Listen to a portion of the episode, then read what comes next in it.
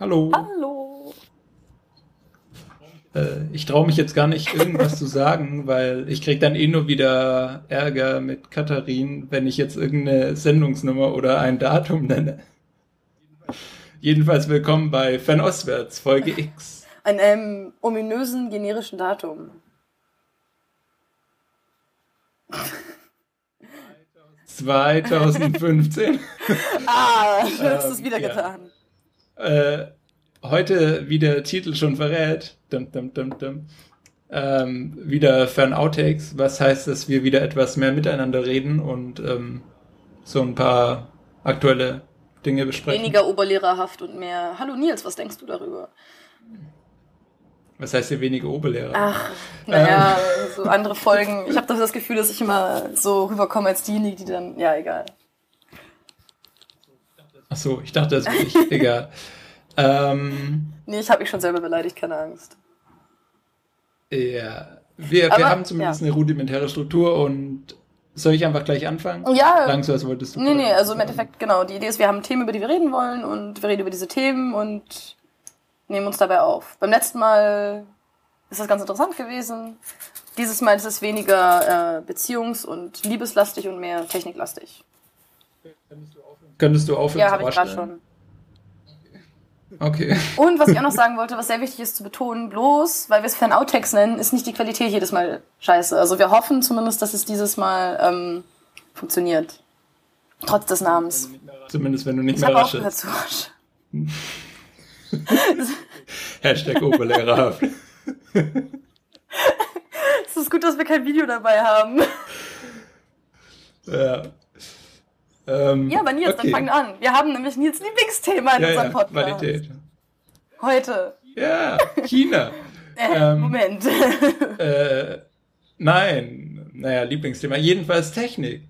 Und äh, zwar Nils? war vor. Was ist Nils? Oh, ich darf jetzt nicht sagen, wann. Dieses Jahr, 2015, fanden schon statt die Google I.O. und die Apple WWDC.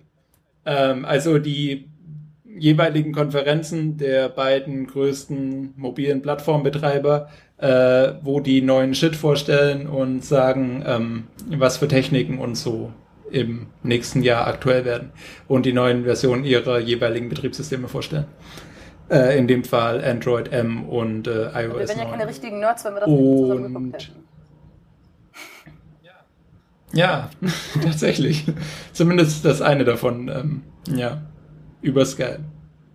Was ganz unterhaltsam war. Katharin hat aber nicht Es war zu lang und es war nicht mehr spannend. Es war so, enttäuschend. es war schon, es war so cheesy. Ja, das stimmt Es natürlich. war so unglaublich cheesy und das ist aber ja, es ist auch nichts gekommen, was mich irgendwie interessiert hat. Aber gut, ähm, wer bin ich, da zu reden? Ich nutze jetzt chinesische Hardware. Darüber können wir später noch drüber reden. Aber Nils ist Apple Ähm. treu, das heißt, er kann darüber auch Dinge sagen. Ja.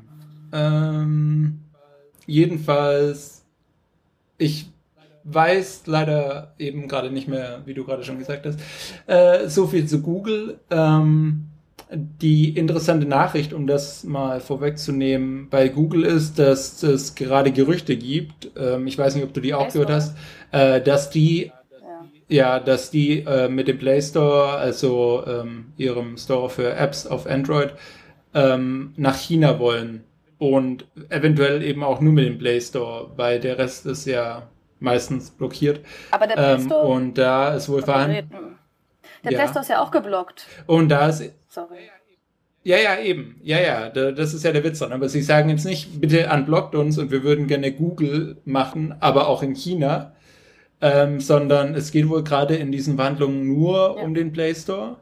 Äh, und äh, der Witz ist wohl, das Incentive, das sie bieten, ist dann eben zu sagen, ja, äh, für jedes, ich glaube, es war für jedes Gerät, auf dem der Play Store dann installiert wäre in China, ähm, würde Google halt irgendwie einen Dollar oder eine gewisse Geldsumme Ja, abgeben. genau.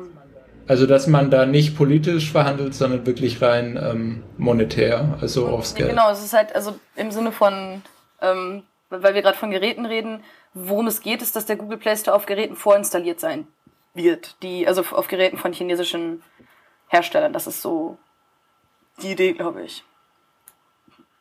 Dazu muss man vielleicht, ich glaube, darüber hatten wir, ich glaube, darüber haben wir gar nicht geredet, ähm, als wir über Technik und Internet geredet haben. Weil es gibt ja eine riesige, quasi ein Biotop von verschiedenen App Stores in China. Es gibt den Baidu App Store, es gibt den Xiaomi App Store, es gibt den Meizu App Store. Weil es halt nicht diesen Monopolisten Google gibt, hast du halt einfach tausend verschiedene und super kleine auch. Und das, also ich persönlich als Android-Nutzerin finde das ja, äh, ich mag eigentlich das Monopol von Google in der Hinsicht ganz gerne weil du bei den anderen immer nicht genau weißt, welchen du vertrauen kannst. Also Google hat halt schon relativ strikte Sicherheitsdings da, Dinger irgendwie. Ähm, und wenn ich Sachen aus dem Google Play Store runterlade, dann ist das Risiko, dass ich mir da irgendwelchen Virenscheiß einfange, einfach viel, viel geringer, als wenn ich irgendwie Kram in irgendeinem random, gerade in einem chinesischen App Store runterlade. Da ist einfach immer wieder irgendwelche Malware und irgendwelche Würmer und sowas bei und Sachen, die in irgendwelche Apps eingebaut sind. Und das Ding ist, die Sachen sehen doch alle so sketchy aus. Ich hatte neulich mal, ähm, nein, ernsthaft, das ist so sketchy. Ich hatte mir irgendwie ein Antiviren-Ding runtergeladen, ja. Ähm, einfach weil, also das war halt, es ist, äh, ich, ich hatte ja recherchiert zu den beliebtesten chinesischen Apps und dieses eine Antiviren-Ding ist halt so eins von dieser beliebtesten chinesischen Apps gewesen. Und das war sogar eine, die ich über den Play Store runtergeladen hatte. Das heißt, ich war so, okay, das wird schon in Ordnung sein. Und das fing dann irgendwie an, mir irgendwelche Dinge in meinen Hauptscreen zu werfen, die da irgendwie rumbouncten. Also nicht mal irgendwie sowas wie nur Messenger, sondern wirklich irgendwas, was auf meinem Hauptscreen ist und da irgendwie Dinge tut und was irgendwie immer im Weg ist und total komisch aussieht. Das sieht aus, es sieht quasi aus wie eines von diesen alten Windows-Widgets, die man früher mal hatte. Die dann irgendwie so total sketchy. Ich, ich wollte gerade sagen, es klingt wie eine ganz normale Antivirus. ja, aber es ist so sketchy. Und dann fängt es an, irgendwelche Dinge zu tun. Und ja. der Witz ist, es installiert halt noch irgendwie drei andere Apps mit sich selber gleichzeitig dann, wenn du es halt aufmachst. Und es wird auf irgendwelche Dinge zugreifen, alles ist total sketchy. Und dann habe ich gesagt, okay, nein, nein, nein, das lasse ich sofort. Also ich habe sofort wieder deinstalliert. Ja. Ja, das Problem, vor allem äh, bei den Apps, das ist ja auch noch so, wenn du, gerade wenn da jetzt äh, dann eben nicht die Hersteller, sondern äh, Baidu hat doch ja, auch auf jeden Fall einen, oder? Ähm, da, wenn du also schon einen auf dem Gerät hast und dann noch einen zweiten oder dritten App Store zusätzlich auf deinem Gerät installieren willst, das ist ja ultra sketchy, weil der braucht dann ja auch noch äh, massenhaft Berechtigung. Ähm, ja, aber das habe ich auch, also auf meinem um Handy. eben dann noch weitere Apps installieren. Auf meinem Handy momentan habe ich zwei App Stores. Ja, ja, ja, ja, ich, ich meine nur, also wenn du halt irgendeine komische App aus dem App Store runterlädst, kann die App ja vielleicht tatsächlich nicht so viel, wenn der App Store das irgendwie kontrolliert. Ah. Äh, in dem Moment, wo du aber einen App Store runterlädst und sagst, ich installiere jetzt hier einfach diese Android-App-Datei und ja, ja, mach ruhig, du brauchst Berechtigung, weil du bist ja. ein App Store. Ja. Ähm, das ist ja so der most sketchy ja. Moment ähm, in, dem, in dem Leben deines Handys. Vielleicht, man weiß es nicht. Ähm, ja. ja. ich guck gerade. Ähm, also Google ist noch nicht mal mehr in den Top 10 drin in China wohl. Von äh, meist ja, Google Play. Oder? Aber es ist halt auch, also okay. man muss, also man kann halt Google Play Store durchaus installieren, aber ohne VPN kann man da halt nichts runterladen. Das ist alles geblockt. Von daher. Mhm. Okay, also der Top. Okay, das ist jetzt nach einer schnellen Google-Suche. Aber der erste ist, der Top App Store ist wohl 360, heißt der, 360 Grad. Das ist auch, das ist auch genau die Firma, die auch diesen sketchy Virenscanner gemacht hat. Ähm, die machen doch auch den, die machen doch auch den Genau, Browser, die machen auch einen Browser. Den, äh, viele verwenden genau. auf Windows. Und deren ja. Sicherheits-App ist eigentlich ganz cool, also diesen, deren Virendings da ist eigentlich ganz cool, weil das so ein Rundum-Ding ist. Also das macht halt nicht nur Virenscanner, nein, das ist halt... Möchtest du sagen, es ist eine 350 äh, Nein, das also im Sinne von, ich wollte es erklären. Ähm, es ja. hat halt auch, also es hat halt irgendwie diese Find My iPhone-Funktion halt nur für Android, das hat es zum Beispiel mit drin. Es hat aber auch was drin, wo du quasi deinen Datenverbrauch überwachen kannst. Also es ist schon relativ so, also ich kann schon sehen, warum das eine populäre App ist in China. Dann Nummer zwei ist äh, Tencent. Das sind halt auch alles bekannte Namen. Tencent ist, äh, sind die, ist die Firma, die ähm, WeChat ähm, besitzt, also die quasi den gesamten ähm, Kommunikation, den gesamten Instant Messaging Markt in China komplett dominieren. Ähm, dann Baidu ist Nummer drei, also die größte, also Google Chinas quasi die größte Suchmaschine, die es hier gibt.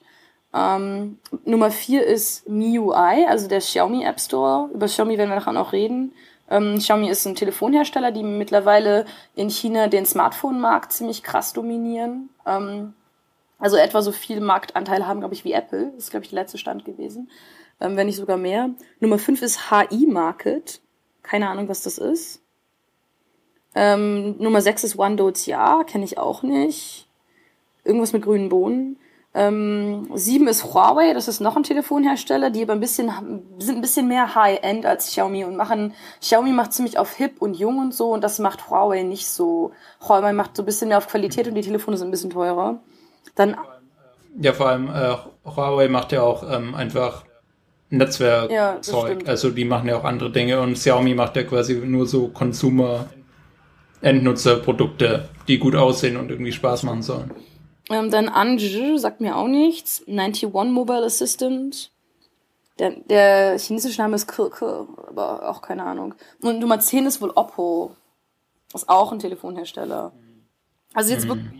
Das sind die mit der das sind die 10 äh, rotierbaren Kamera, für die, die ah, das schon mal irgendwo Gott. in einem Review gesehen haben. Also die haben oben die äh, Frontkamera ist quasi die gleiche wie die Backkamera und man kann dann oben halt das so rumrollen, je nachdem, ob man halt ein Foto nach vorne machen will oder ein Selfie. Und hat dann halt immer eine tolle Qualität, weil natürlich das eine Kamera ist mit hoher Megapixeldichte. Das sind ja, Prioritäten.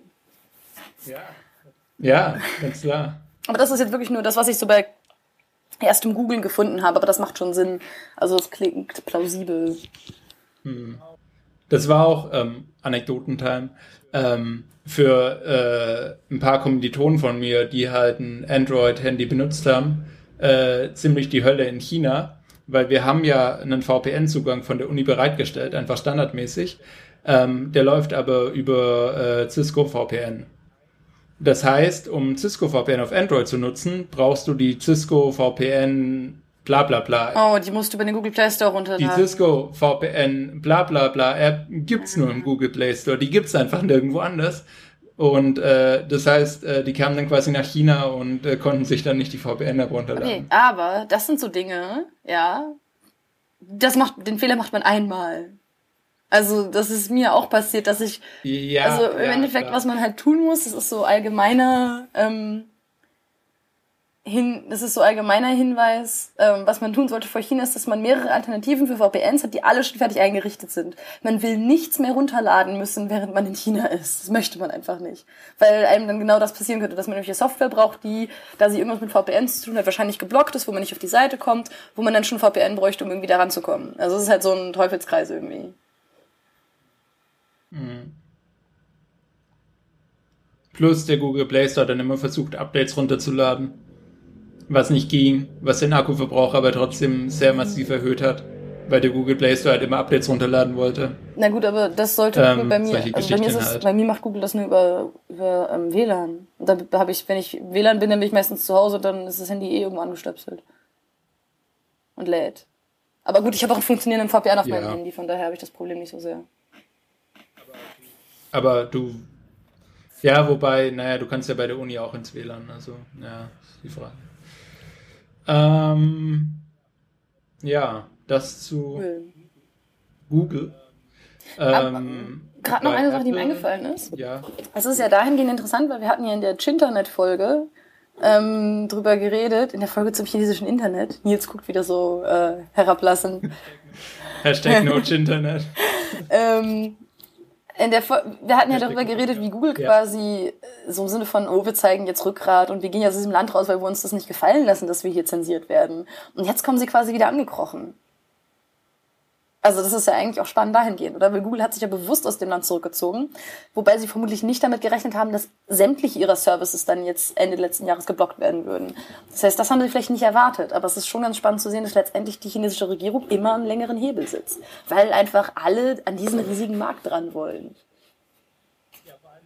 Ja, vor allem in dem Fall ist halt der Witz, ne, dass die wollen ja nicht in den Markt so per se wieder einsteigen. Der Witz ist halt, dass die ganzen chinesischen Anbieter ja halt einfach auf Android ja. basieren, also deren Betriebssysteme. Ja, aber in dem Sinne wollen sie wieder, also sie wollen halt zumindest ähm, teils wieder an den Markt dran, indem sie halt ihren Play Store hier wieder platzieren, der einfach von zehn anderen random Play Store, also von zehn anderen random App Stores verdrängt wurde dieses Jahr.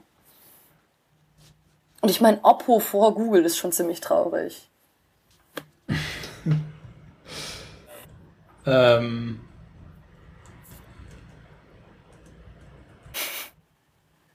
mir wurde gesagt, dass bei unserer, ja, also mir wurde ja. gesagt, dass bei unserer letzten Fernuntertextfolge waren, wie lange war da lange Zeit Stille. Ich glaube, wenn wir uns gegenseitig sehen, merken wir das nicht so sehr, dass es merkwürdig ist für die Zuhörer, wenn es ganz ruhig ist.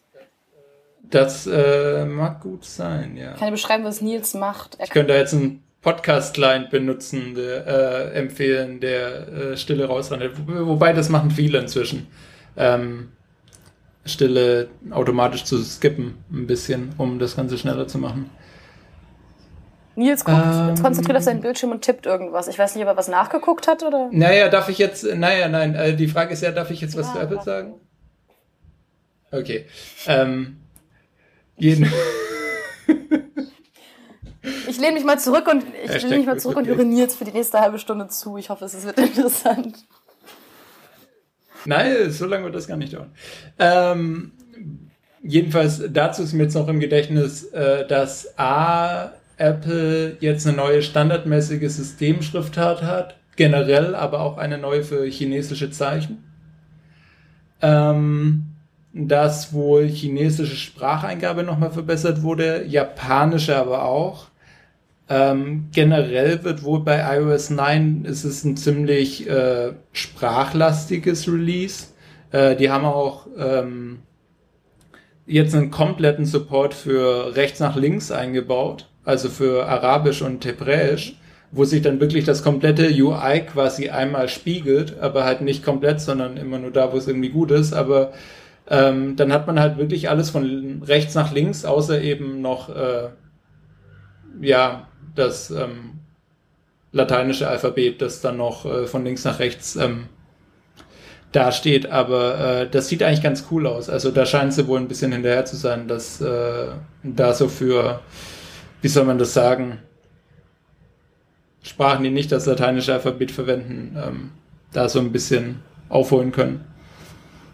Und ähm, abgesehen von den Schriften ist im Hinblick auf China noch interessant, dass sie wohl eine VPN-API eingebaut ah. haben, wo ich mich jetzt leider auch noch nicht äh, damit beschäftigt habe, was es genau ist. Deswegen habe ich das gerade noch mal kurz ähm, gegoogelt, ob man hier was Interessantes findet. Ich lese einfach mal vor, was hier steht. Wir können dann ja im Post verlinken. Um, it was previously not possible to proxy traffic over a protocol that was in the supported VPN list. This is now changing with Apple opening up a VPN extension API. Some companies such as OpenVPN has been have or been. have been given uh, beta access to a network proxying API, but it was not documented or authorized for third-party developers. und das hier ist dann ein Screenshot ähm, von der Apple-Seite.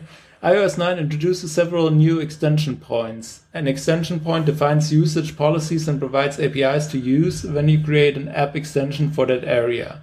Specifically, network extension points. Use the packet tunnel provider extension extension point to implement the client side of a custom VPN tunneling protocol. Use the app proxy provider extension point to implement the client side of a custom transparent network proxy protocol.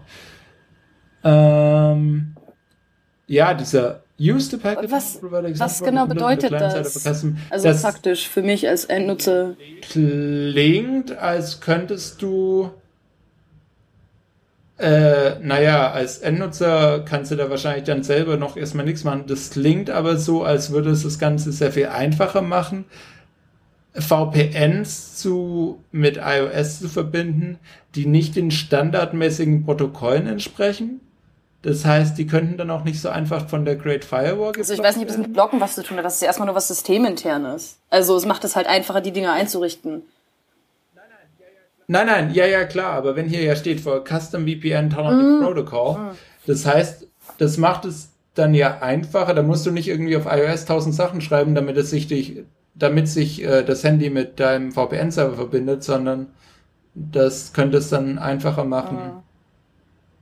Eben diese Verbindung herzustellen. Weil die ganzen Anbieter, die ja irgendwie damit werben, dass sie so super erreichbar sind in China, äh, ja meistens irgendwas ähm, modifiziertes, eigenentwickeltes verwenden und eben keine standardmäßigen VPN-Protokolle. Das ist ja in, dem, in der Hinsicht dann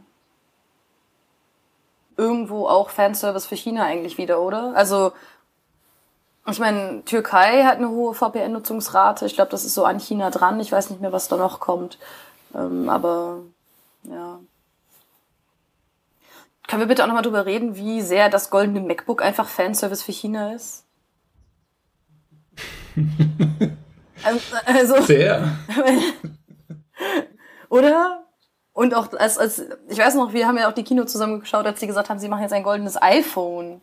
Ähm, da war es ja genauso. Es ist so, also ist es nicht so, dass man im Westen eher sagt, so Gold ist es so ein bisschen prollig und das lässt du halt eher. Und in China hast du halt noch relativ viele Leute, die so ein bisschen diese, da haben wir doch auch schon mal, also diese, das, haben wir da schon mal drüber geredet, über Neureiche in China? Äh, noch nicht wirklich. Äh, darf ich kurz einwerfen? Wir haben nicht die Kino zusammen geguckt, wo äh, das goldene iPhone angekündigt wurde.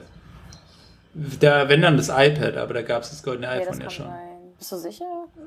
Das, wir, wir, ja, ich meine, wir waren ja letztes Jahr 2014 ja. in Peking. Oder ich, ich zumindest. Ähm, und äh, 2013 gab es ja schon das so, goldene gut, iPhone. Dann, ich habe keine Ahnung, es ist ein Apple-Telefon, ja. ich besitze diese Telefone nicht. Okay. Aber du hast drüber nachgedacht. Ähm äh, ja, aber generell, also das ähm, äh, scheint generell, also man gerade bei sowas VPN-mäßigen, ne, das kann man jetzt nicht abschätzen, wie sehr das irgendwie dann China-Bezug hat. Ja, nutzt ähm, was es auch gab jetzt in also außer du willst nicht, dass die Arbeit sieht, was du über deren Firmennetzwerk machst, wenn du da gerade auf der Arbeit sitzt. Na, eher andersrum, oder? Du willst, dass wenn du aufs Firmennetzwerk zugreifst. Ja, das ähm, vielleicht auch. Das Internet das äh, Café-WLAN nicht sieht, was du machst. Ich glaube, ich glaube nicht, dass mein ähm, Arbeitgeber sieht, was, was ich unbedingt mache auf dem Handy, übers Firmen-WLAN. Aber okay, das ist. ja, klar. Ähm, jedenfalls äh, gibt es auch eine große Neuerung. Und zwar müssen Apps, äh, die mit ihren Servern kommunizieren, also zum Beispiel was ist da jetzt ein gutes Beispiel? Wenn man jetzt einfach zum Beispiel Facebook benutzt, die Facebook-App, dann lädt die ja logischerweise alle Daten von Face vom Facebook-Server runter und zeigt die einem an, so Newsfeed und sowas, wie wenn man halt auf die Webseite geht. Ähm, diese Verbindungen müssen in iOS 9 standardmäßig über HTTPS, also verschlüsselt, erfolgen. Und wenn man tatsächlich HTTP benutzen will, dann muss man dafür halt irgendwie eine Ausnahme beantragen. Also man muss dann sagen, hier HTTP, weil... Moment, als App. Also du musst als App sagen... Als App, ja, als App. Und das heißt, im App-Review, also wenn geprüft wird, ob das alles irgendwie den Bestimmungen entspricht, äh, dann wird das da wahrscheinlich kontrolliert, schätze mhm. ich mal.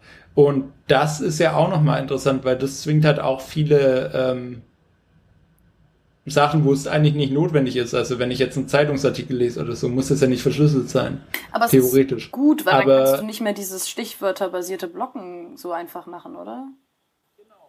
Genau, weil außer ähm, da schafft es jemand natürlich, äh, das Zertifikat zu fälschen und deinen Traffic abzufangen und zu entschlüsseln und aber so zu tun, als wärst du mit dem richtigen Server verbunden und so weiter und so fort.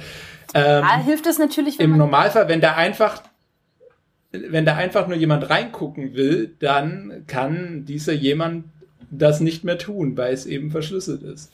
Und da, das hast du gerade richtig gesagt, dann ist eben so stichwörterbasiertes äh, Blocken, Suchen, sonst was, Daten erfassen nicht. Genau, das weiß man ja vielleicht aus unserer aus einer aus unserer Folge zu Tiananmen, wo ich da während der Folge geguckt habe, ob man nicht ohne VPN bei Wikipedia den Eintrag zu den Protesten am 4. Juni 1989 lesen kann und das ging ohne HTTP, also es ging nur mit HTTPS und ohne war es geblockt. Also, aber was ich sagen wollte, ja. mache ich jetzt ein zu großes Fass auf, wenn ich sage, wenn man Zertifikate fälschen möchte, ist es natürlich sehr nützlich, wenn man zufällig eine Certificate Authority zur Hand hat. Sehr, sehr nützlich. Hm? Sehr, sehr ja, ja, also das sollte, sollte man das, das sollte man wahrscheinlich erklären, oder? Vermutlich. Äh, glaub, ja, vermutlich. Kannst du das? Äh, ja. ähm, HTTPS. HTTPS zeigt in äh, eigentlich allen großen Browsern heutzutage ähm, links neben der Adresse der Webseite ein Schloss an, wenn es verwendet wird. HTTPS funktioniert so, dass das Betriebssystem und dadurch dann auch der Browser äh, eine Liste von Zertifikaten haben, in denen theoretisch steht, wem man vertraut. Das heißt, äh, ich habe zum Beispiel drei Zertifikate und da steht, ich vertraue Agentur A, Agentur B und Agentur C. Wenn ich jetzt also auf eine Seite, zum Beispiel Facebook gehe, dann äh, verschlüsselt mein Browser das mit dem Server von Facebook und wenn das von das Zertifikat das Facebook benutzt für die Verschlüsselung von Agentur A stammt, dann sagt mein Browser, ah, Agentur A kenne ich, finde ich gut, mache ich. Wenn das aber von Agentur D stammen sollte, dann sagt mein Browser, äh, kenne ich nicht, ähm, ja. Also es ist ja im Endeffekt, ich mag eigentlich die äh, Ausweisanalogie. Also du vertraust bestimmten, du willst halt deine Sachen, die du verschlüsselt verschickst, nur an die Seite schicken, die du wirklich, an die du es wirklich schicken willst. Zum Beispiel deine Bankdaten. Ähm, und du willst halt, dass dir jemand nachweist, dass die Seite, an die du deinen Scheiß schickst, wirklich deine Bank ist. Und deswegen brauchst du eine Autorität, also zum Beispiel die, also eine Certificate Authority, die quasi ein Ausweisdokument ausstellt für diese Seite, dass diese Seite die ist, wer sie vor, also wer sie vorgibt zu sein. Ist das nicht, also dass halt nicht irgend, ja, dass halt nicht ja. jeder ankommen kann und also dass nicht jeder, der Zugriff auf deinen Traffic hat, kann ankommen, deinen Traffic abfangen und sagen, ich bin jetzt ähm, die Volksbank Berlin oder die Volksbank, keine Ahnung, also ich bin jetzt die Volksbank Berlin, schick mir deine Kontodaten sondern weil es halt diese Zertifikate gibt, die nur von bestimmten Institutionen ausgestellt werden können. Dieses Zertifikat sagt, du musst ja dieses Zertifikat haben, um zu beweisen, dass du wirklich die Volksbank Berlin bist. Gibt es eine Volksbank Berlin? Also das, also es ist halt wirklich ein Identitätsnachweis eigentlich. Und dieser Identitätsnachweis, dem kannst du halt nur vertrauen, wenn du der Person oder der Institution traust, die diesen, diesen Ausweis halt ausstellt. Also im Sinne von, ähm, ich traue vielleicht einem deutschen Ausweis oder einer deutschen, einem deutschen Pass, weil ich sage, ich traue der deutschen Regierung. Wenn jemand mit einem, ich weiß es. Äh, dem deutschen, deutschen Staat. Staat. Ja, der, ja, sorry, dem deutschen Staat. Wenn jetzt aber zum Beispiel jemand ankommt und sagt, ich habe einen Pass von der Regierung von Lieberland, ähm, sage ich vielleicht, äh, das, äh, vielleicht gebe ich dir nicht mein Geld, so im Sinne, oder das, äh, das mhm. akzeptiere ich jetzt nicht als Nachweis deiner Identität. Und ja. Ja, das ist ein ganz guter Vergleich, den kann ich noch nicht. Okay. Ähm, ja, aber genau, im Grunde geht es darum, dass sich die Webseite gegenüber dem Nutzer identifiziert. Nur halt eben passiv, weil man es eben nicht aktiv kontrolliert, sondern der Browser kontrolliert es für den Benutzer mit Hilfe der Zertifikate. Ähm, China hat natürlich eine eigene. Was heißt hier nat Zertifikatsbehörde. China, 5000 Jahre Geschichte, die brauchen eine eigene Zertifikatsbehörde. Eine Milliarde Menschen, ich glaube, das ist das bessere Argument. Ja. Ähm, die aber interessanterweise inzwischen nicht mehr in ähm, der Zertifikatsliste von Google Chrome und Mozilla Firefox aufgeführt ist. Aber Microsoft. Noch bei Apple. Apple und Microsoft. Und bei Apple Microsoft und Microsoft trauen auch. ihnen noch. Das Ding ist halt, also wenn man, also wir wissen ja alle, dass die chinesische Regierung Zugriff auf unseren Internetverkehr hat, wenn man nach China reingeht oder aus China raus. Das heißt, alles, was ich sage, alles, was ich schreibe, wird von der chinesischen Regierung angeguckt. Ähm, wenn jetzt mein Browser, also Google Chrome, der chinesischen Certificate Authority ähm, dem CNNIC glaubt, wenn es sagt, diese Seite ist Google, du kannst hier deine Daten, deine Account-Daten eingeben. Und dann die chinesische Regierung vielleicht gegebenenfalls ein Interesse daran hat, zu sehen, was ich bei Google mache und meine Login-Daten abzugreifen. Besonders wenn ich zum Beispiel Journalistin bin. Ähm, dann gibt es da ja durchaus Bedenken, ob man dieser Entität trauen sollte. Vor allem, hat das Ziel, also ist das, ähm, das ist so eine Sache, die Great Fire, also das ist so eine Seite, über die wir, glaube ich, schon mal geredet haben, die viel zu Zensur mhm. arbeitet und so und halt viel gegen Zensur halt tut, Internetzensur in China. Ähm, Great Fire ist halt sich ziemlich sicher, dass ähm, dass CNNIC direkt an, an Man-in-the-Middle-Attacken auf Yahoo beteiligt oder auf diverse andere Seiten beteiligt war. Das heißt, die sagen, CNNIC hat quasi seine Position als Zertifikatsautoritätsdings irgendwie, das wird jetzt ein ganz, das wäre ein ganz grausames deutsches Nomen geworden. Ähm, CNNIC hat halt in der Vergangenheit schon seine Position ausgenutzt, um quasi Login-Daten für zum Beispiel, für zum Beispiel Yahoo und gegebenenfalls auch ähm, iCloud und sowas abzugreifen. Und ist auch irgendwie an irgendwelchen Attacken angeblich auf Microsoft beteiligt gewesen. Ähm, das mag erstmal trivial klingen vielleicht, aber ähm, nur mal so zum ähm, äh, so als Messstab vielleicht. Wir hatten ja schon mal drüber geredet, dass jemand mal festgenommen wurde, ähm, politischer Dissident, nachdem, nachdem Yahoo seine E-Mails an die chinesische Regierung rausgegeben hatte. Das heißt, diese E-Mails können durchaus in kriminellen Verfahren, also oder politischen Verfahren benutzt werden um gegen Leute vorzugehen. Das heißt, es ist relevant, dass das CNNIC diese Position hat. So, das ist relevant. Man kann theoretisch in seinem Browser sagen, ich traue dem CNNIC nicht, weil ich der chinesischen Regierung nicht traue. Das CNNIC letztendlich von der chinesischen Regierung kontrolliert wird, also seit Januar. Habe ich auch einen Artikel drüber geschrieben. ähm, nein, deswegen habe ich mich in dieses Thema wie so reingefuchst. Das ist halt schon, das ist kompliziert. Aber das heißt, dass CNNIC kann sagen oder konnte lange sagen, dass eine Seite halt wirklich ist, wer sie vorgibt zu sein.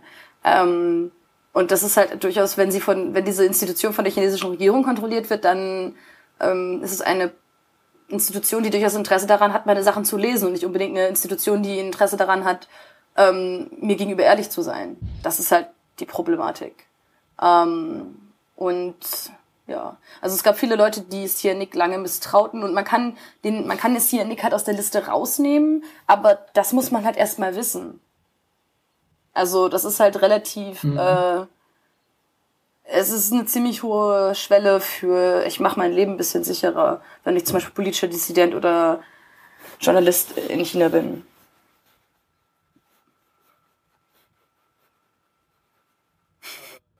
Aber naja, also Dissident vielleicht, wenn ich irgendwas mache, aber wenn wir jetzt doch von irgendwie Korrespondenten oder sonst was in China reden? Oder meinst du jetzt inländische Journalisten?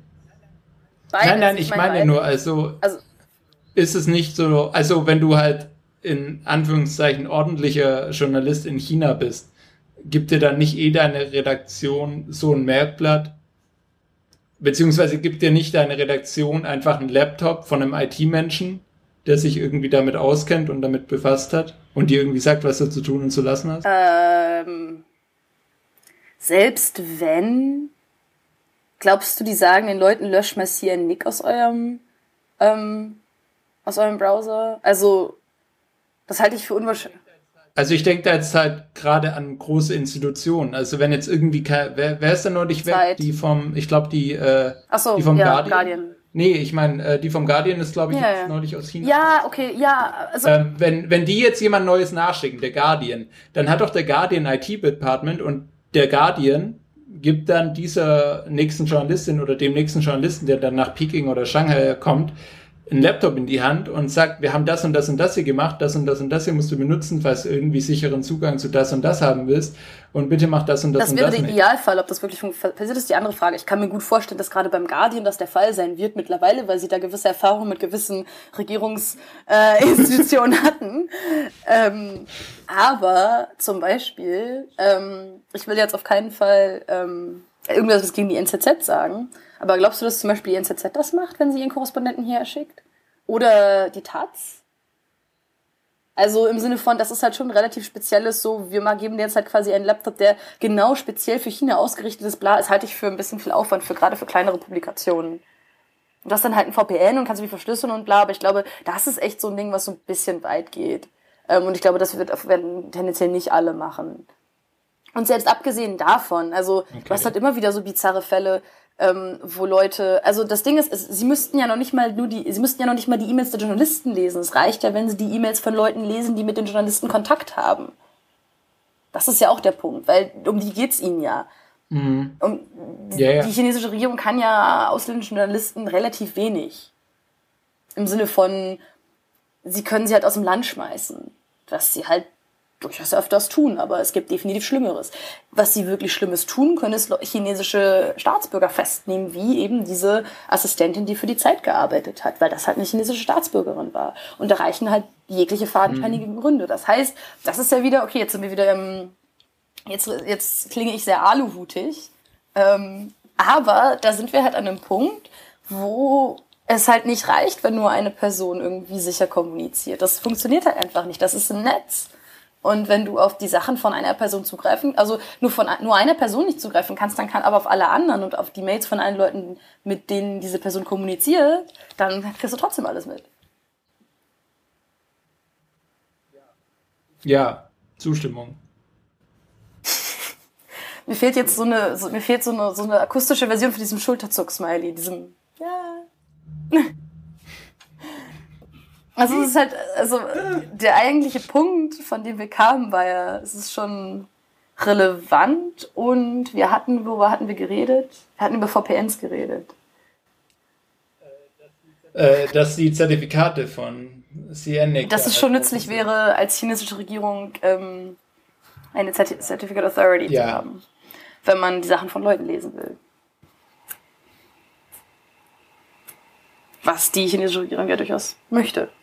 So hat man so den Eindruck. Ja.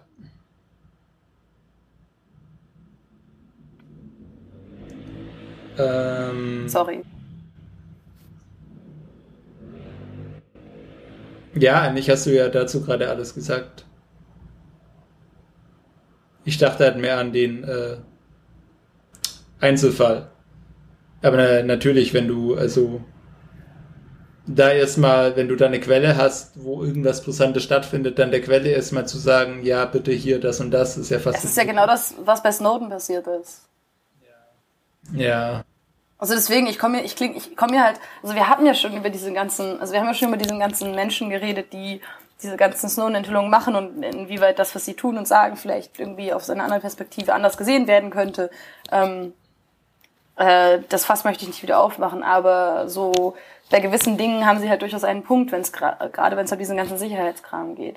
Und so sehr ich halt China mag als Land, so misstrauisch bin ich der Regierung. Äh, also bin ich gegenüber der Regierung. Mhm. Einfach äh, aus der Perspektive von Journalisten, sowohl inländischen als auch ausländischen, gerade inländischen natürlich.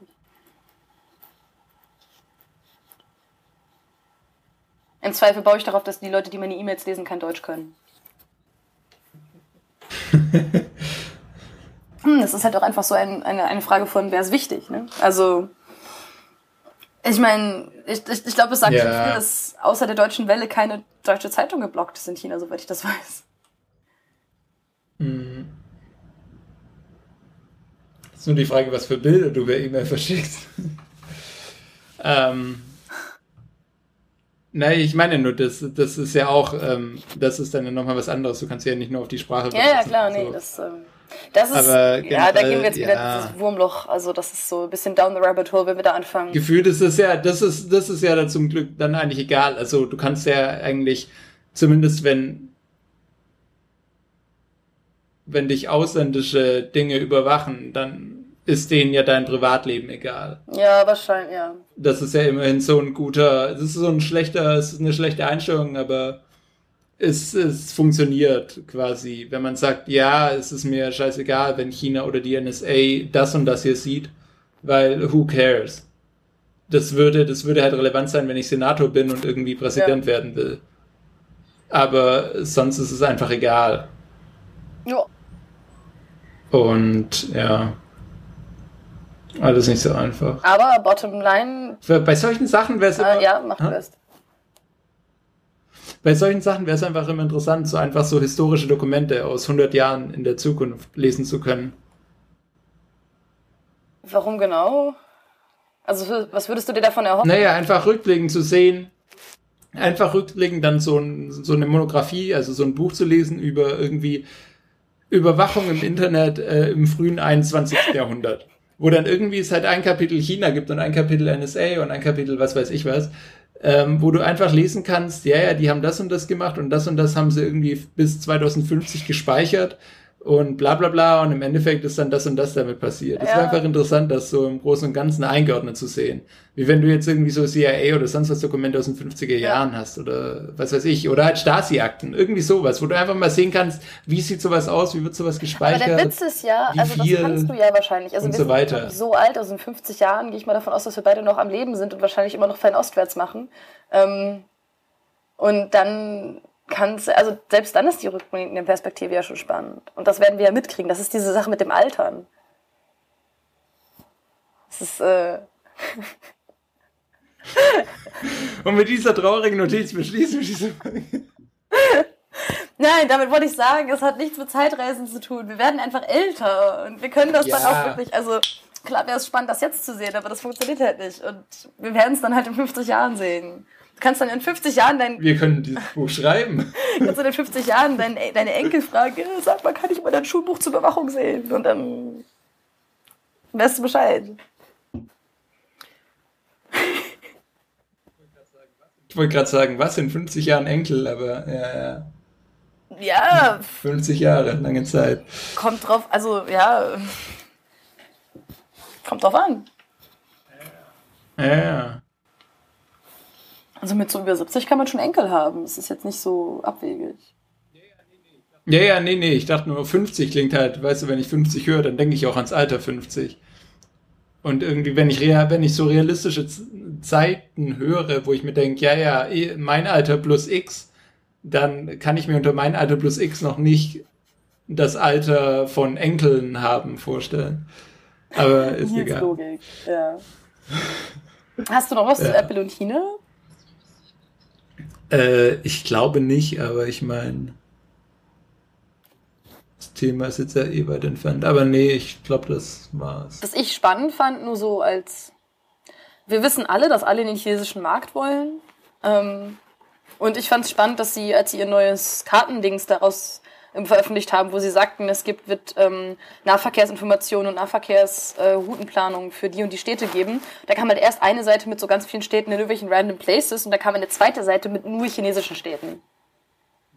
Also ist schon, man merkt den Fokus halt einfach. Das ist ganz spannend. Und vielleicht will nie. Das sieht man ja. Vielleicht will Nils doch zurück nach China, weil Apple hier so gut funktioniert und hier alles jetzt an China anpasst. Bestimmt. Naja, wenn du dann sogar einen Apple-eigenen VPN ähm, hast, der hier total gut funktioniert.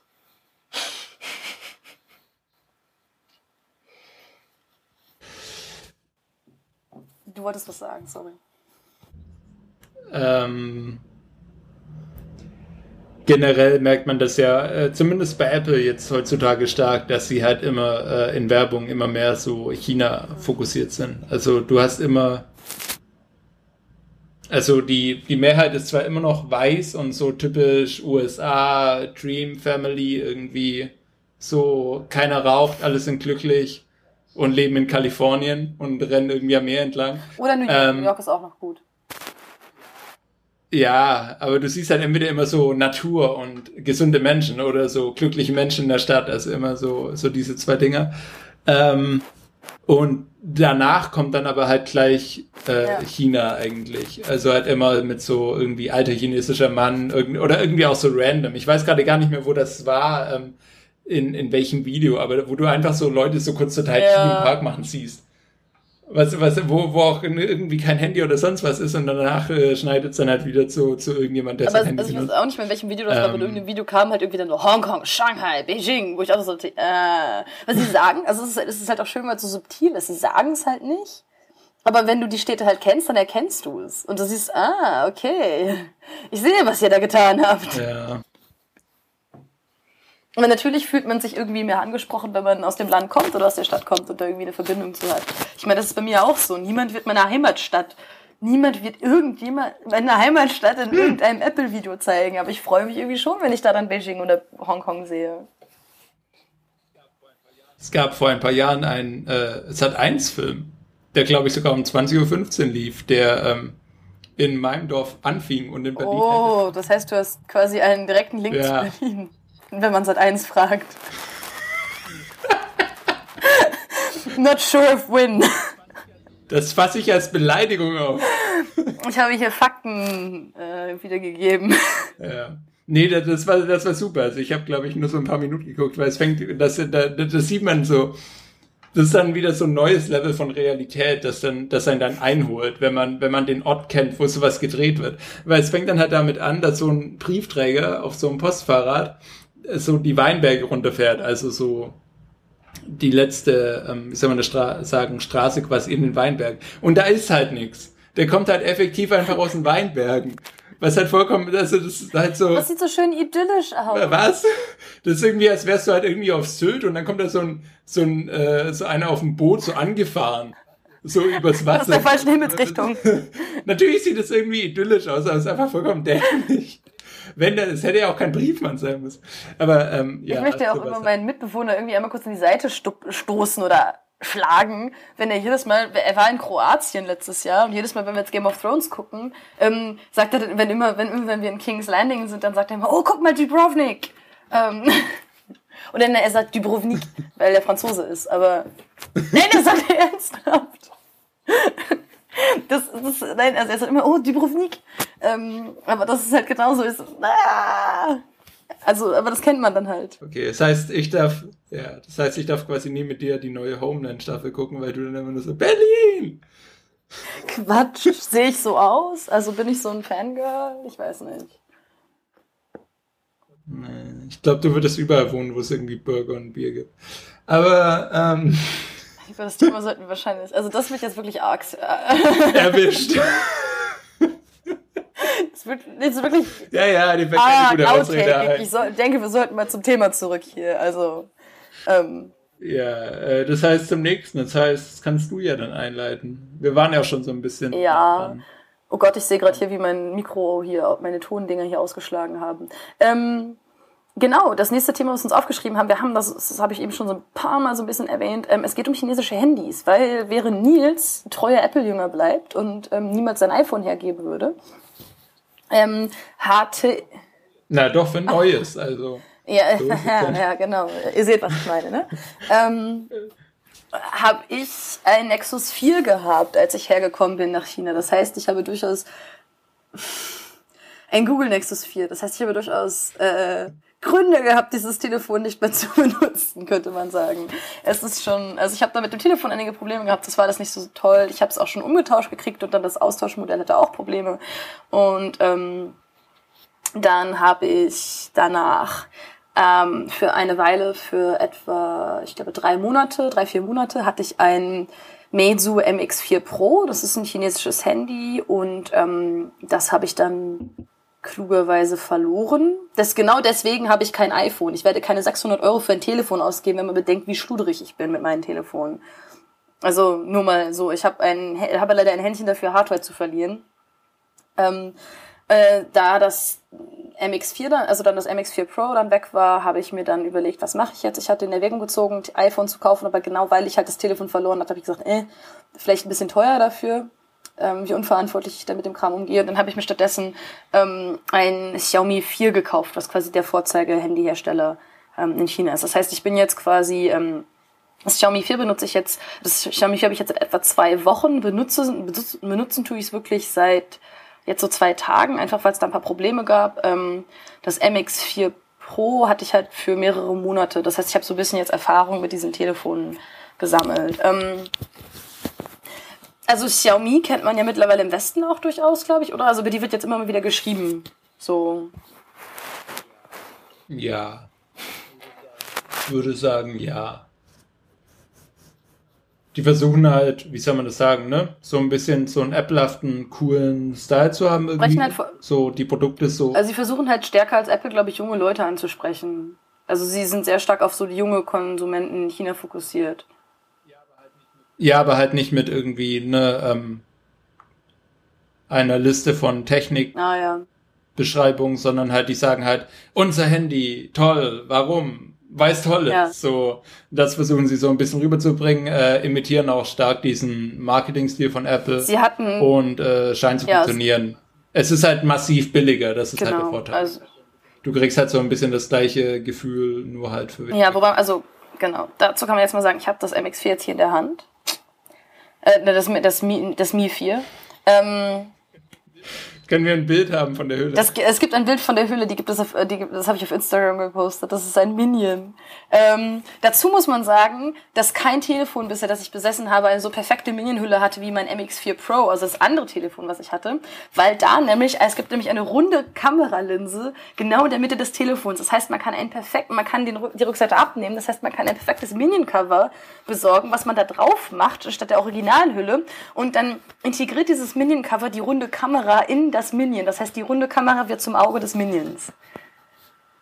Das klingt nicht so cool, wie es ist. Ne? Also. naja, für, für manche Leute bestimmt, aber es, es Genau, aber ich zeige dir jetzt die Vorderseite.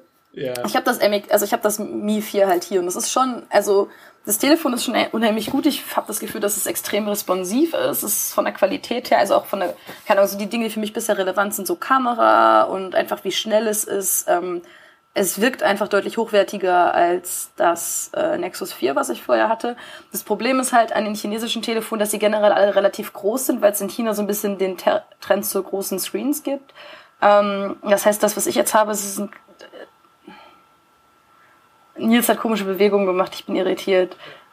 Ich habe äh, Anführungszeichen in die Luft gemacht, weil ein bisschen. Äh, Aber da hatten wir auch schon drüber geredet, dass die Kurve ja, genau, genau. Da, weil, weil halt in China das hauptsächliche Internetgerät eben das Telefon ist und nicht der Laptop oder der Computer, weil das das halt nicht so. Das hat sich halt einfach anders entwickelt. Ähm, also die sind halt relativ groß. An dem Xiaomi 4 finde ich es ein bisschen nervig, dass es auch ziemlich schwer ist. Also das ist zum Beispiel ein Vorteil an Apple, dass das iPhone 6 relativ leicht und dünn ist, wobei Xiaomi jetzt auch ein ähm, Xiaomi Note rausgebracht hat. Hat mit dem Samsung Note oder dem Galaxy Note gar nichts zu tun. Das heißt einfach nur Note, weil klar.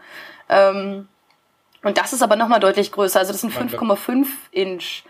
Und das ist, also auch wenn es schön dünn und flach ist, ist es einfach ein verdammt großes Telefon, was in meine Hosentasche nicht reinpasst. Ähm, was halt problematisch ist. Ähm, also das Xiaomi ist relativ schwer. Ähm, ansonsten bisher ein Problem, was mich sehr frustriert hat am Anfang, ist, dass ähm, von Haus aus in dem Xiaomi VPNs verlangsamt werden. Also sie werden, also welche, die man über das System quasi direkt einstellt, ähm, also nicht über irgendeine App laufen lässt oder so, sondern über das System direkt ein VPN einrichtet, dann wird der VPN so stark verlangsamt, dass er quasi nicht mehr benutzbar ist. Also zumindest ist das so bisher meine Erfahrung. Ähm, da gibt es nicht wirklich Quellen zum Internet oder sowas, aber also ich kenne, ich habe noch zwei andere Freunde, die das Xiaomi Note benutzen und die können beide keine VPNs darauf nutzen, also diese beim System eingebauten. Ähm, und das scheint tatsächlich von System aus irgendwie blockiert zu werden. Ich habe dann ähm, statt das äh, MIUI, was das äh, Operating System von Xiaomi ist, habe ich dann äh, die Kuro drauf gespielt. Das ist äh, ab, also es ist der Name, die tatsächlich, du wirst lachen. Äh, Kannst du, nee, kannst du raten, wofür die Kuro steht? Dekuro. Ja. Dekuro. Es steht für deutsche Custom ROM. Also es ist, Ah, eine deutsche, okay. es sind Deutsche, die das Ding gebaut haben. Es ist eine deutsche ROM, also deutsches Operating System für Xiaomi. Das habe ich drauf installiert, drauf geflasht und ähm, wenn man das Operating System benutzt, dann funktionieren auch VPNs. Ähm, das ist alles relativ problemlos. Äh, das heißt, das ist, aber das Problem ist halt, da muss man erstmal hinkommen. Das heißt, es ist nervig, dass dieses Telefon von Haus aus dich quasi daran hindert, Dinge zu tun, die du in China tun willst als Ausländer. Also viele Chinesen Vielen Chinesen wird das nichts ausmachen, weil die einfach kein VPN benutzen. Und auch die Freundin von mir, die chinesische Freundin von mir, die so ein Telefon hat, meint halt, oh, es benutzt sie halt nur auf dem Laptop VPN. Für mich ist es ziemlich nervig, gerade einfach, weil ich Twitter benutzen möchte. Ähm, auch unter die Kuro habe ich jetzt Probleme mit Twitter. Also ich kann alle möglichen geblockten Seiten öffnen, aber ich kann nicht Twitter nutzen. Das ist sehr, sehr merkwürdig, auch wenn ich VPN anhabe. Äh, die, die Nichts, Website, nichts. die Ich, auf, ich kann auf nichts zugreifen. Das ist super strange. Also die App stürzt ab, Okay. wenn ich versuche, sie zu synchronisieren. Ich habe meinen Account eingerichtet, aber die App stürzt ab. Ähm, ich, kann wed ich kann weder im hauseigenen Browser noch in Google Chrome, den ich extra installiert habe, um es zu überprüfen, die mobile Website öffnen. Und ich habe dann noch mal geguckt, wie es mit einem anderen Twitter-Client ist, äh, Tweedere. Ähm, der kann auch nicht auf Twitter zugreifen. Aber Facebook, Google Mail, alles Okay. andere funktioniert. Ich kann den Play Store nutzen. Ähm, es ist super merkwürdig. Und du hast es auch mit unterschiedlichen Nee, ich habe halt momentan nur einen, der wirklich funktioniert. Das ist so ein bisschen das Problem. Das ist so der nächste Schritt, ähm, was ich mal irgendwie versuchen werde. Aber es ist halt irgendwie, es ist halt, es ist Weil- halt, also was mich halt einfach nervt, obwohl das Telefon mir sehr gut gefällt bisher und ich das, ich mag sowohl die Kuro als auch das MIUI deutlich lieber als das ähm, Android Lollipop, weil in dem Android Lollipop wabbeln irgendwie viel zu viele Dinge rum und das wird jetzt sehr nerdig und outtakeig. Aber ähm, in dem Lollipop wabbeln mir viel zu viele Dinge rum. Da, sind, da bewegen sich Dinge, die sich nicht bewegen sollen und das finde ich tendenziell irritierend. Und irgendwie wird da, also gerade auf meinem Nexus 4 wird da, ähm, glaube ich, CPU verbraucht, die ich für andere Dinge bräuchte, die da nicht funktionieren. Ähm, Und das, ähm, das gerade das Dekuro ist unheimlich responsiv, es ist super schnell, es reagiert, reagiert total schnell, es ist total angenehm zu nutzen. Das ist sehr, sehr klar alles. Also man hat das Gefühl, Dinge bewegen sich wirklich, es funktioniert alles sofort und es hängt halt einfach nicht. Ähm, aber ich finde es halt einfach total nervig, dass ich ein ähm, Operating System habe, was quasi gegen mich arbeitet.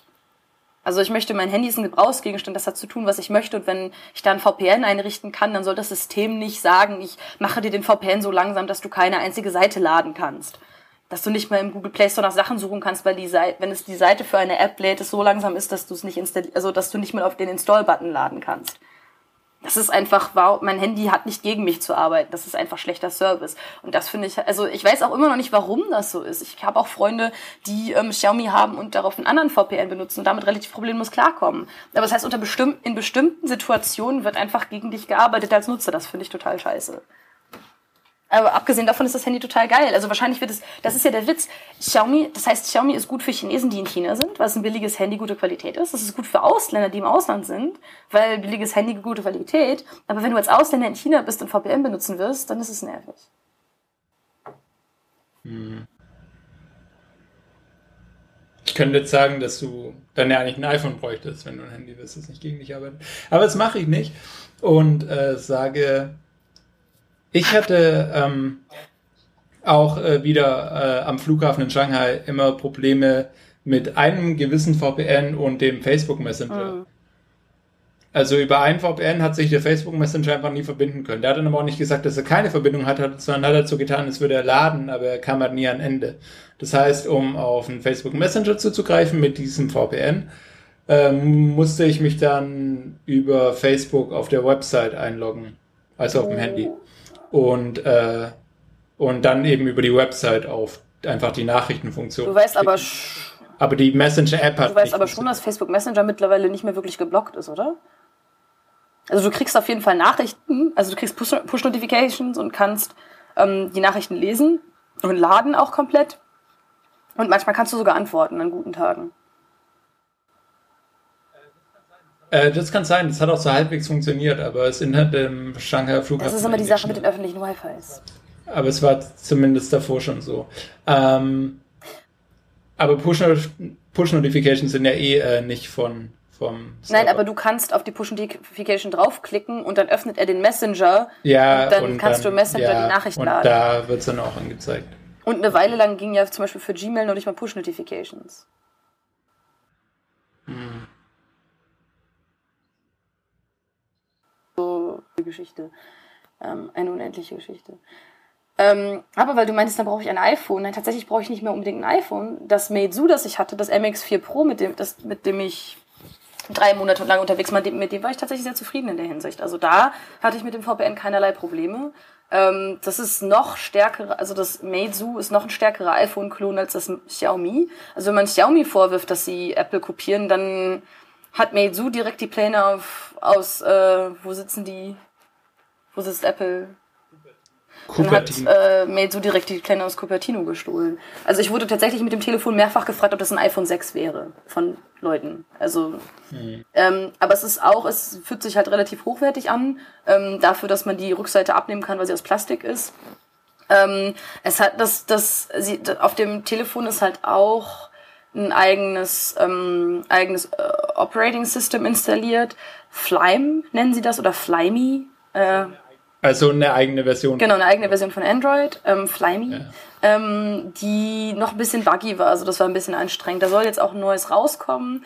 Also sollte auch neues rauskommen. Eigentlich wollte ich das abwarten, aber dann habe ich ja das Telefon verloren. Das war nicht so klug.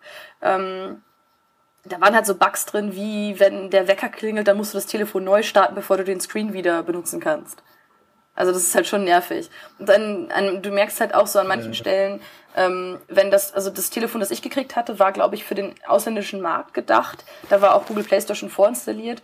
Aber du zum Beispiel ist, äh, die Telefone sind halt einfach für den chinesischen Markt gemacht. Also manche Buttons, wo zum Beispiel dann drauf steht Receiving, also wenn es zum Beispiel um E-Mails geht, dann ist da irgendwie so ein Kasten, wo steht Receiving E-Mails und dann passt das Wort Receiving nicht drauf, weil das chinesische Wort einfach nur zwei Zeichen hat und das englische zu viele Zeichen. Also das ganze Ding ist halt einfach auf Chinesisch ausgerichtet als Sprache. Und auch, was genauso bei Xiaomi ist, ist, dass du zum Beispiel so Sachen wie ähm, englische und deutsche, deutsche erst recht, englische Autokorrektur ist meistens noch so annähernd nutzbar, aber schon ziemlich schmerzhaft. Weil sie einfach nicht weiß, was du tun willst. Ähm, und Deutsch kannst du halt komplett vergessen, weil sie da überhaupt keine Nutzerdaten haben. Ähm, deswegen will man sich da zum Beispiel auch eigentlich immer die Keyboards von Google installieren, weil die halt einfach mehr Daten haben und bessere Autokorrektur machen. Mhm. Ähm, also das ist so ein Punkt, aber ansonsten war ich mit dem Telefon einfach eigentlich schon echt zufrieden. Es war halt relativ groß mit 5,5 Zoll, aber es war, es hat also das fand, das fand ich spannend, weil ich das mit dem OnePlus verglichen habe. Ähm, das ist ja so ein anderes Handy aus China, was relativ gehypt wurde in Deutschland.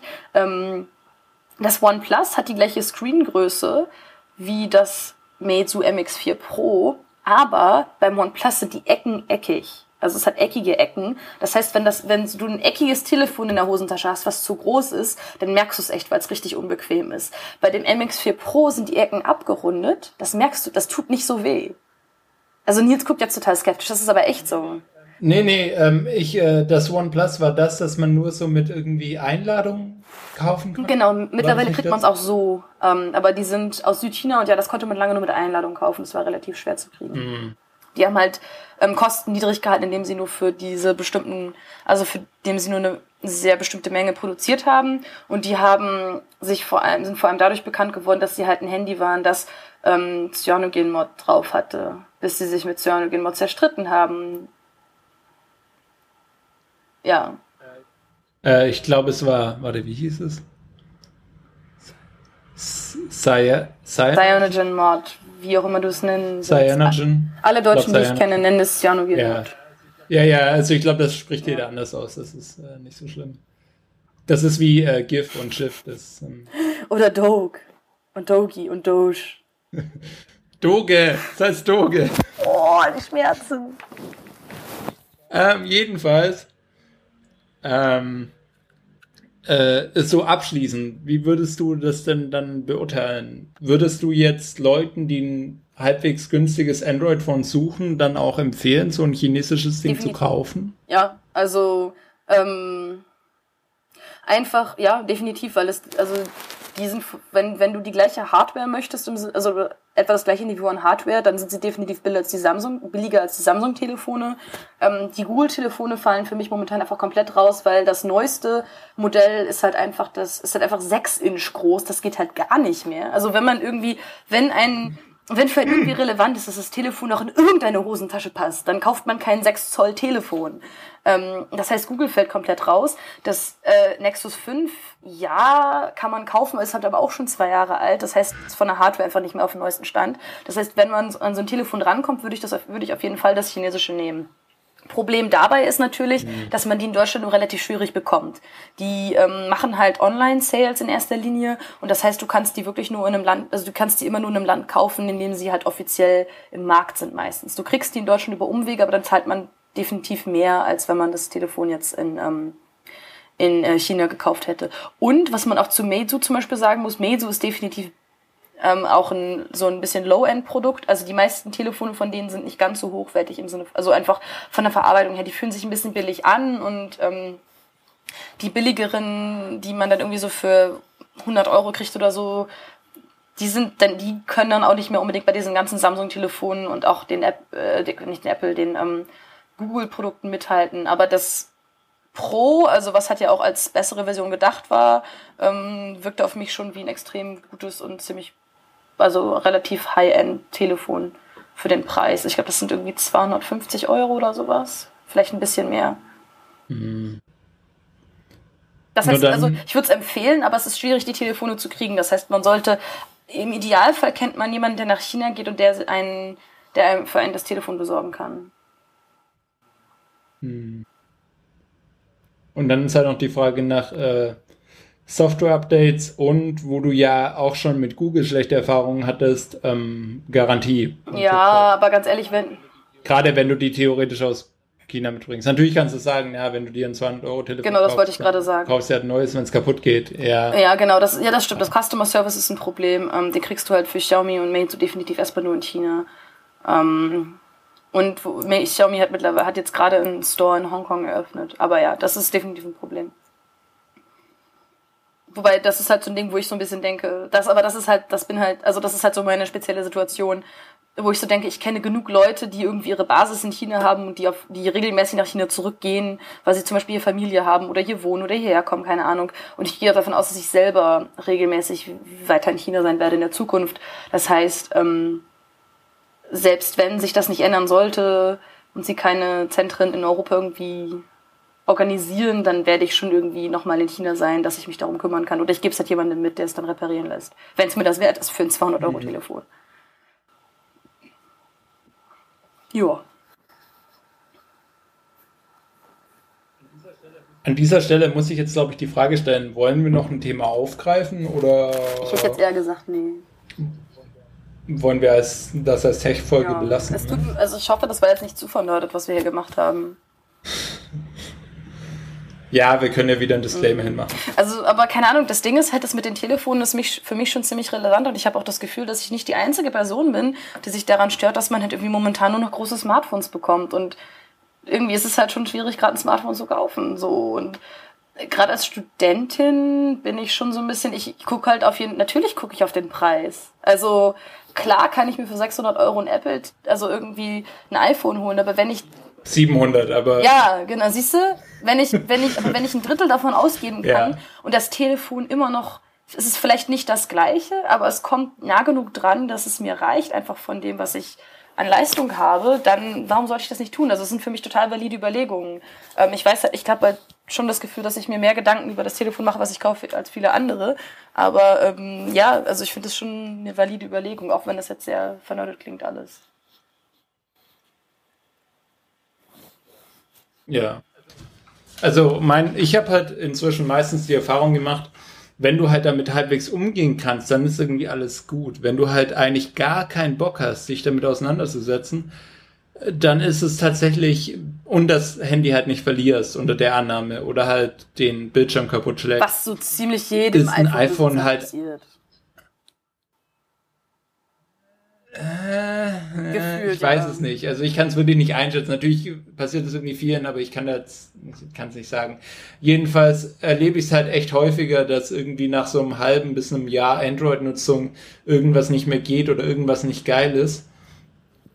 Und wenn du halt, wenn du halt jemandem iPhone in die Hand drückst, dann natürlich, dann sind es irgendwie 700 Euro, aber du hast dann halt mindestens, mindestens zwei Jahre lang eigentlich keine Aber Probleme. Aber da musst du halt erstmal an einem Punkt sein, an dem du sagen kannst, dass es dir egal ist, ob du 200 oder 700 Euro für ein He Telefon ausgibst.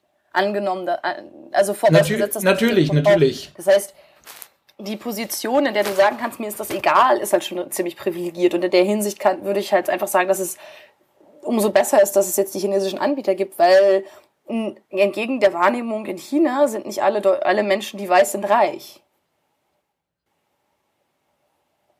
So, und also es ist schon yeah. relevant auch nicht nur für Leute in Indien und in China, sondern auch für Leute in Deutschland, die halt einfach nicht unbedingt die finanziellen Mittel haben, sich ein iPhone zu kaufen, einfach mal eben. Ja, nee, aber ich, das finde ich auch generell gut, dass der Markt da größer wird in dem Segment. Ich rede auch eigentlich nicht von Leuten, die jetzt sagen, ich will ein Smartphone haben, sondern äh, meistens sind es Leute, die eigentlich halt dann zwei Jahre ein Android-Gerät hatten. Ich hatte mehr als zwei Jahre Android und ich bin immer noch sehr zufrieden mit Android. Also ich habe mit dem System an ja. sich keine Probleme. Ich habe mit der Google-Version von dem System Probleme mittlerweile, aber ähm, an sich funktioniert das ziemlich gut. Also das ist, glaube ich, auch immer eine Frage von den persönlichen Prioritäten, die man hat. Ja, es kommt halt äh, gerade bei Android wahrscheinlich dann auch halt stark drauf an, was für ein Gerät Definitiv, du da hast. Ja.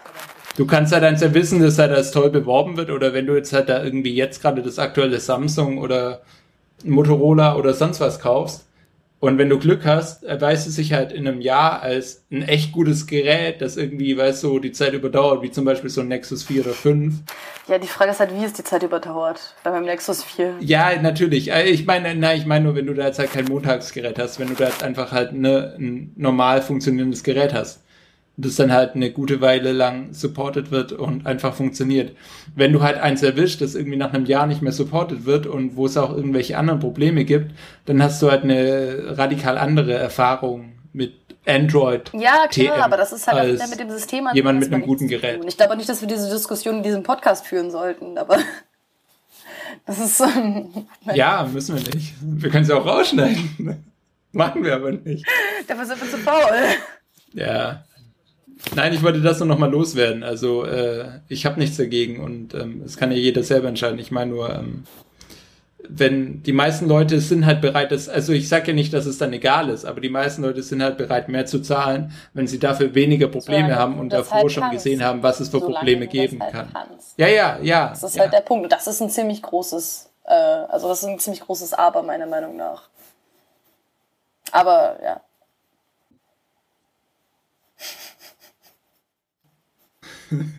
Wie schon so oft beenden wir diese Wollen, Folge. äh, wollen wir die Folge nicht noch mit einem.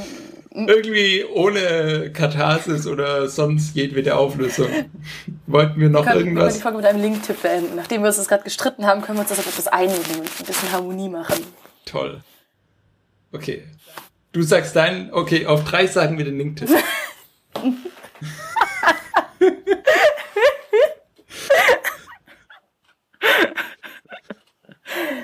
Nein, ich lasse dir den Vortritt.